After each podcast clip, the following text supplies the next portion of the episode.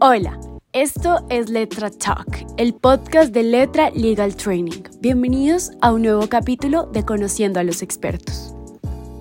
En esta oportunidad queremos conocer un poco más sobre los abogados que hacen parte de Letra, su trayectoria, cómo empezaron, aprendizajes o consejos que le darían a alguien que está empezando en el mundo del derecho, entre otros aspectos. Nuestro invitado de hoy es Santiago Gutiérrez, socio de Lloreda Camacho. Bueno, Santiago, bienvenido al podcast de Letra. Muchísimas gracias por aceptar nuestra invitación. Yo encantado porque me gusta mucho el proyecto de Letra y con mi participación en este blog puedo ayudar a, la formación de, de abogados para las firmas, pues me encanta ser parte de ese proceso. Bueno, Santiago, pues comencemos con quién es Santiago Gutiérrez.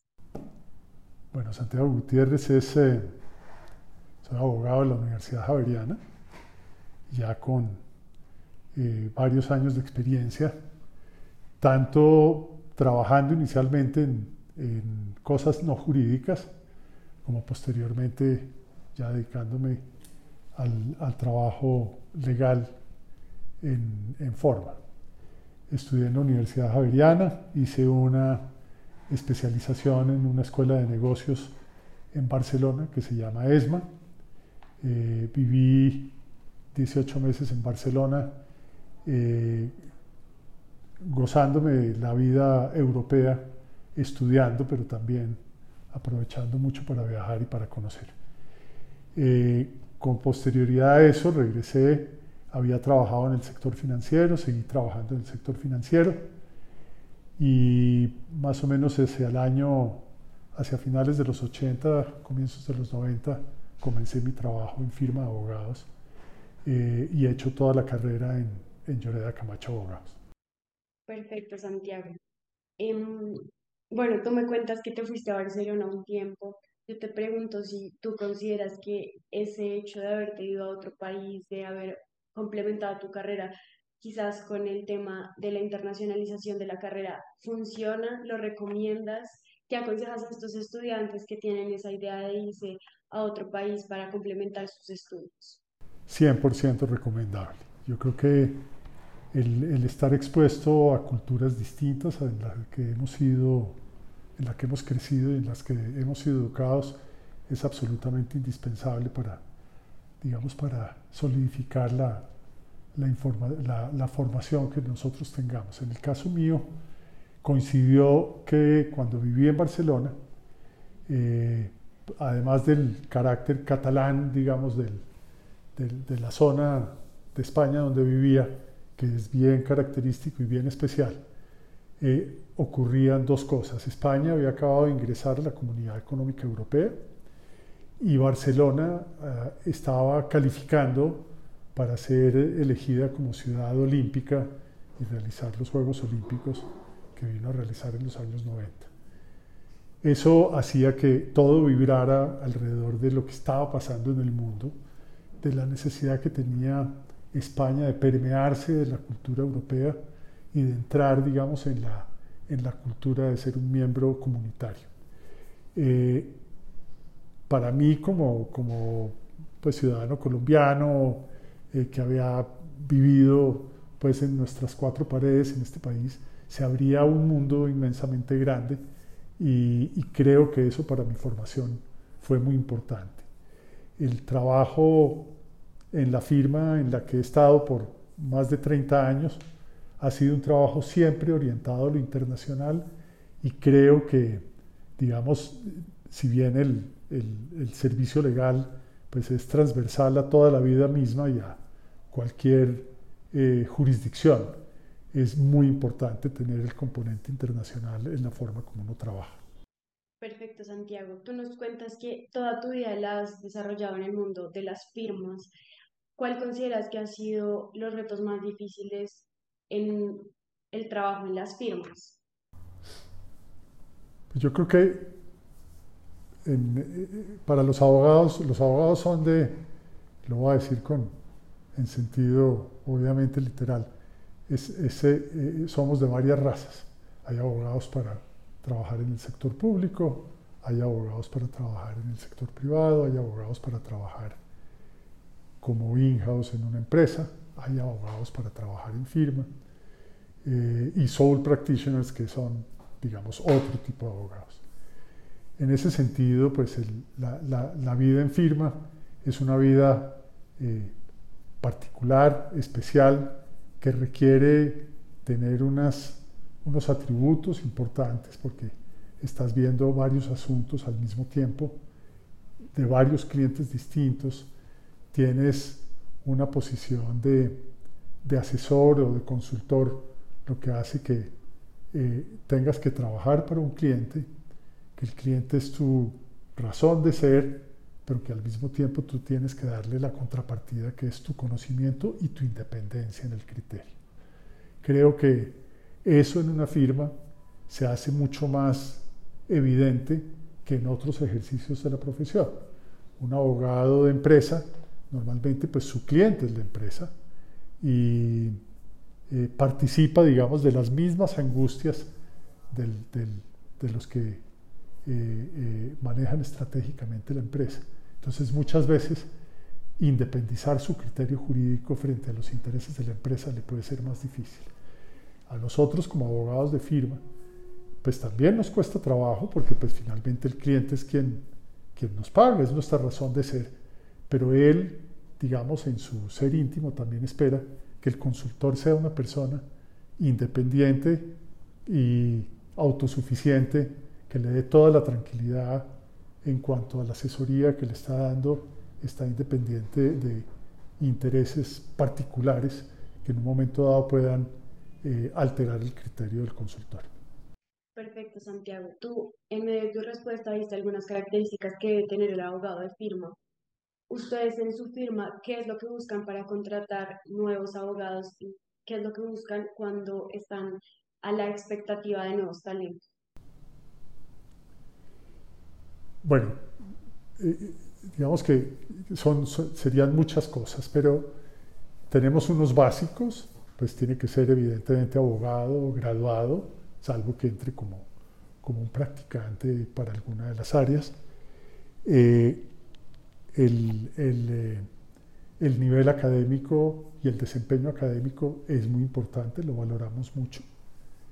el hecho de que hable un segundo idioma que y, sobre todo inglés es fundamental porque es parte del, del, día a día de nuestro trabajo. Eh, previamente, pues además de todas las pruebas eh, de personalidad y propias del, de un proceso de selección, se hace una prueba de criterio, eh, digamos que es un examen que se, al que se someten los abogados, que es un examen que tiene pues, eh, las preguntas específicas del área de trabajo para, para, el cual se está seleccionando. En eso pues, se ponen unos problemas básicos donde, donde se le da al abogado toda la libertad de consultar eh, libros, no, no, puede hacer la llamada a un amigo, eso es lo único que no puede hacer, pero el resto se puede sentar, estudiar, eh, buscar fuentes de conocimiento eh, una de las preguntas está hecha en, está formulada en inglés para que sea contestada en inglés. Y eso nos sirve siempre para valorar su criterio y para valorar la manera como aborda los problemas. Para nosotros ese, ese, ese paso es un paso importantísimo. Eh, hay gente que se prepara para las entrevistas, que se entrena para las entrevistas, que hace muy buenas entrevistas, pero la prueba de fuego, después de una muy buena entrevista, eh, pues la da una prueba de criterio. Con eso tienes, digamos, elementos de juicio para, para recibir a esa persona eh, y, obviamente, eh, pues no es que tenga que ser perfecto en, una de las cosas que se valoran para, para, entrar en la firma, sino que haya un muy buen promedio de todo lo que se valora. Entonces se busca, pues sí, criterio, presencia, manejo de situaciones, eh, capacidad analítica, eh, método para abordar los problemas. Todo esto se, busca eh, valorar y, evidentemente que tenga ese elemento que va más allá y es determinación e interés en entrar a formar parte del equipo de Lloreda Camacho. Perfecto, Santiago. Bueno, y cuando estamos hablando de los estudiantes que van a ingresar pues a Lloreda, ¿qué consejo tú le darías a estas personas que están a la expectativa del mundo laboral y de entrar a la vida profesional que acaban de salir de la universidad? Yo creo que eh, eh, una cosa fundamental que es para, para, ese momento de la vida, pero, pero, pero que está presente en todo el desarrollo de la vida profesional, es eh, el, conocimiento crítico, el abordaje de los problemas eh, de una manera crítica. Eh, creo que hoy en día las fuentes de información son, están pues ahí, digamos, y, realmente nadie hoy en día tiene problema para acceder a la información. Cuando, cuando, cuando a mí me tocó comenzar mi carrera, eso sí era una dificultad, entonces le tocaba a uno consultar fuentes y había unas fuentes que eran eh, ostensiblemente mejores que otras, pero uno no siempre tenía acceso a todas las fuentes. Hoy en día todo el mundo tiene acceso a las mismas fuentes de información. Entonces es súper importante hacer la diferencia y hacer la diferencia no puede eh, eh, hacerse de otra manera que con el sentido crítico, con abordar los problemas, dudar, preguntarse. Eh, un, socio mío eh, utiliza una expresión que es eh, no dejar piedras sin voltear. Hay que mirar absolutamente todo. Hay que cuestionarse, preguntarse. tenemos muchas veces con estos abogados jóvenes el problema de que se vuelven expertos, por ejemplo, en hacer contratos de arrendamiento. Pero de pronto cuando uno indaga un poquito más y empieza a explorar, lo que pasa es que se volvieron expertos en utilizar una forma de un contrato de arrendamiento, pero no en mirar lo esencial de lo que están, eh, sobre lo cual están eh, redactando un contrato entre las partes. Entonces, creo que eso, eh, como consejo para los abogados, es tenga sentido crítico, estudie, mire las razones y, y no trague entero, digamos que sería la expresión bogotana, no trague entero. Perfecto, Santiago. Y tú que tienes bastante experiencia en el mundo legal, ¿cuáles consideras que son los retos más grandes que tienen los abogados hoy en día en un mundo con acceso a la información, con capacidades, bueno, en todos los aspectos, porque pues como no es secreto, pues cada día es más fácil llegar a conclusiones porque todo está en Internet. ¿Cuáles crees para ti que son los retos más grandes que tienen los abogados hoy en día para dar lo que tú dices, ser diferentes, marcar la diferencia?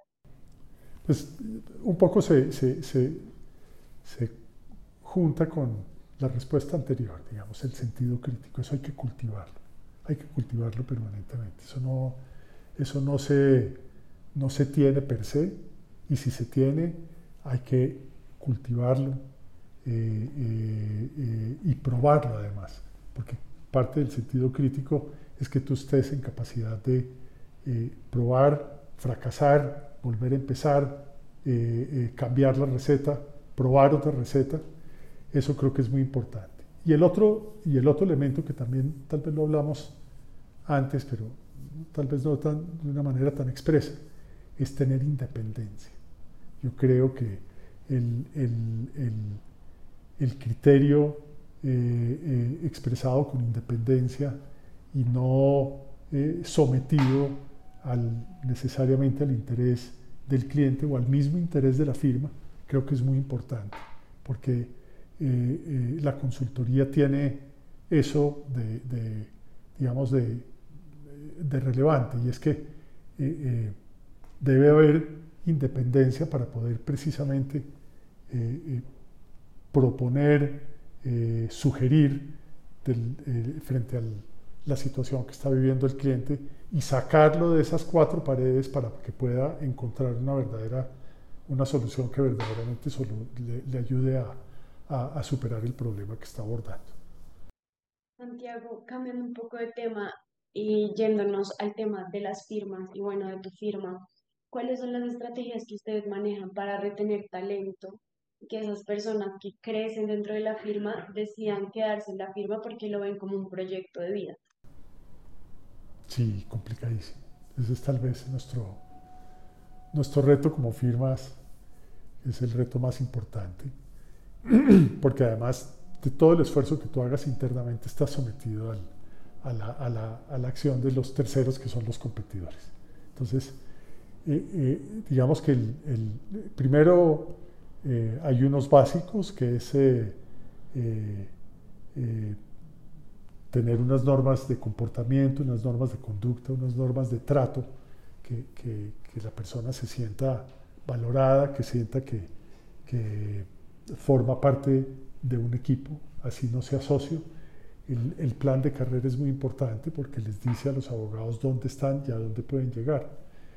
Eh, evidentemente el, el aspecto económico cuenta, lamentablemente nunca es suficiente Digamos, no, no, no te sirve solamente tener los mejores sueldos del, del mercado, eso no per se no retiene el talento.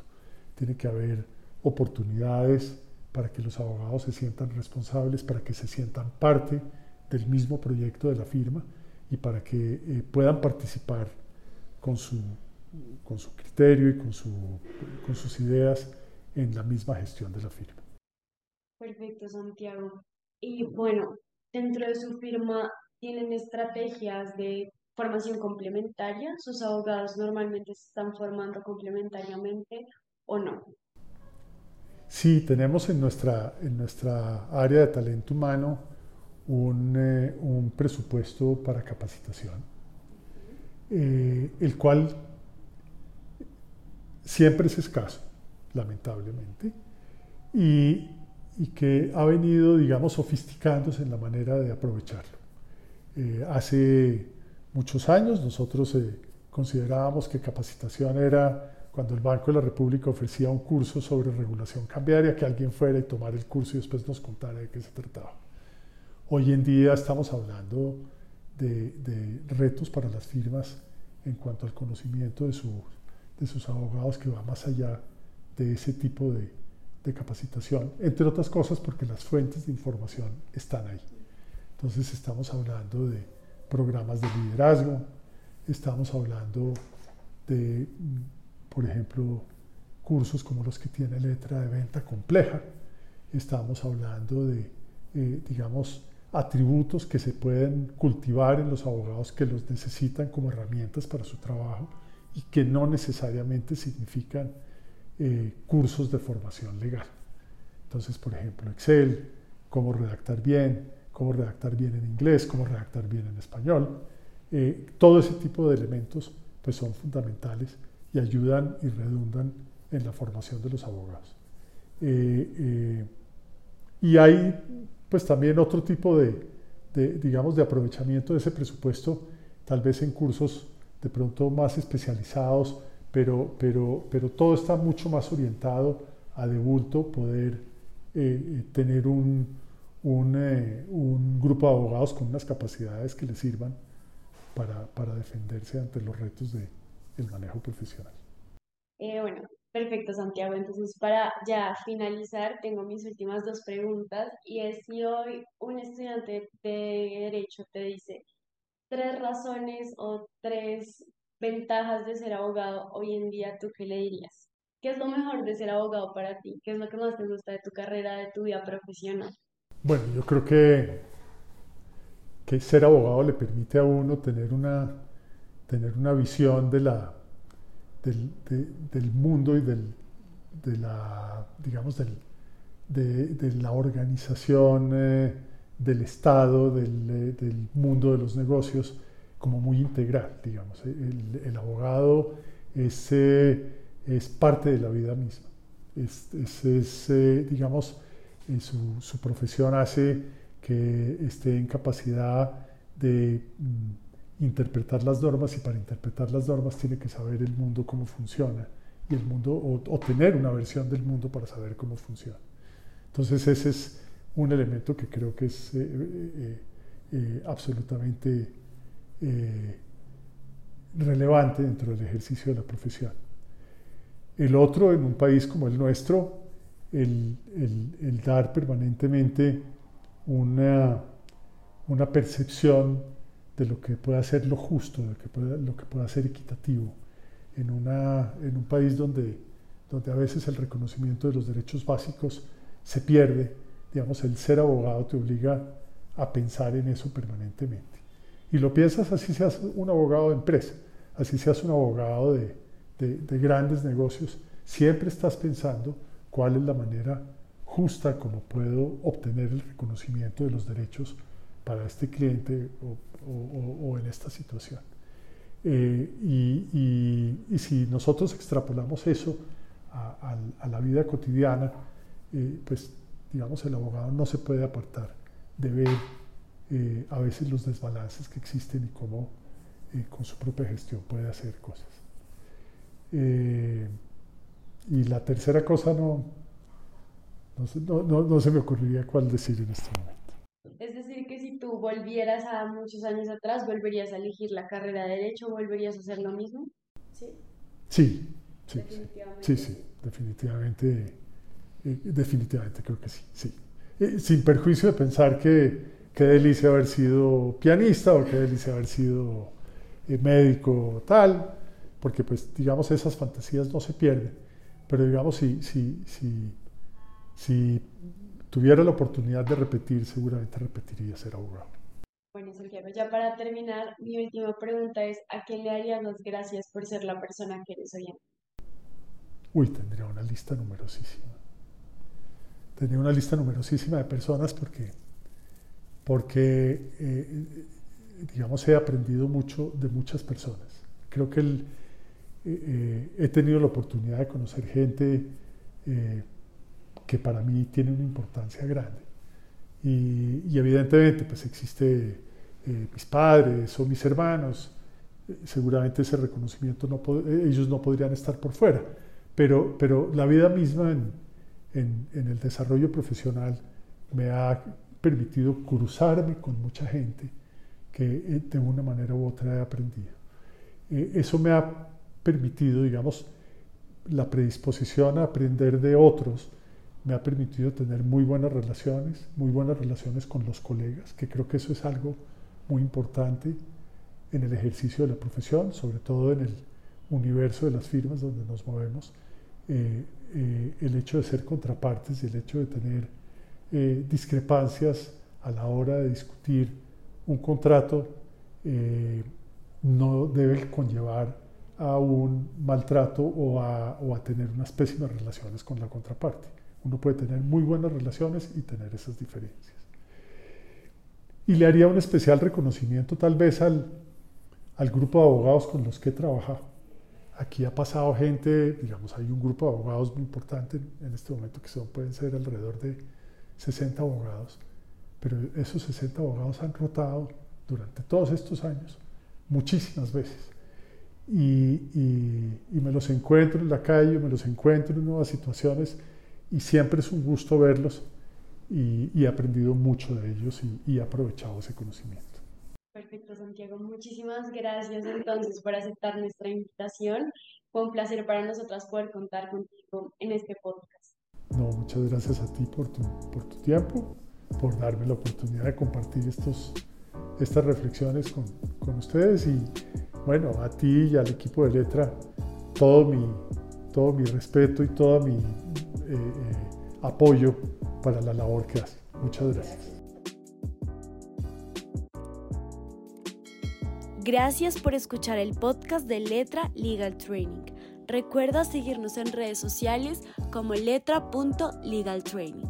Creamos oportunidades, transformamos ideas e innovamos en educación. Nos vemos en un próximo episodio de Letra Talk.